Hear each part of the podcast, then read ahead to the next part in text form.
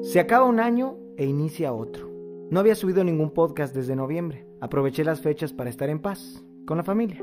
Pero es precisamente en estos inicios de año que todo parece comenzar de nuevo. Y realmente creo que es algo mental.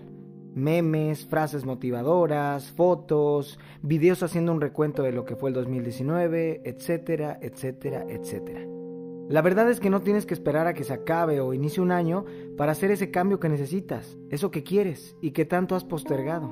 Enero es el mes que los gimnasios están llenos, al igual que AA, NA, incluso las oficinas y correos de recursos humanos están a tope. Yo no creo que necesitemos llegar a Navidad, a Año Nuevo, para comenzar a hacer, a decir, a trabajar en lo que soñamos.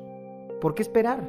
¿Por qué mañana y no hoy? La vida es una, y el pasado es eso, pasado.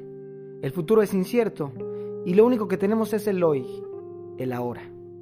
Así que hoy haz esa llamada, hoy haz esa visita, pide disculpas, agradece, haz ejercicio, come rico pero saludable, escucha tu cuerpo, acomoda eso que lleva meses arrumbado, saca la ropa vieja de tu closet, limpia tu cuarto, tiende tu cama, pinta esa pared que has querido pintar desde hace años, deja ese trabajo que no te gusta, manda la chingada a tu jefe, Corta esa relación tóxica. Y si tú eres el tóxico, también aléjate. Hazle un bien a esa persona que quieres o amas. Pero comienza ya, chingá, déjate de mamadas. No esperes otro año, otra Navidad, otro cumpleaños.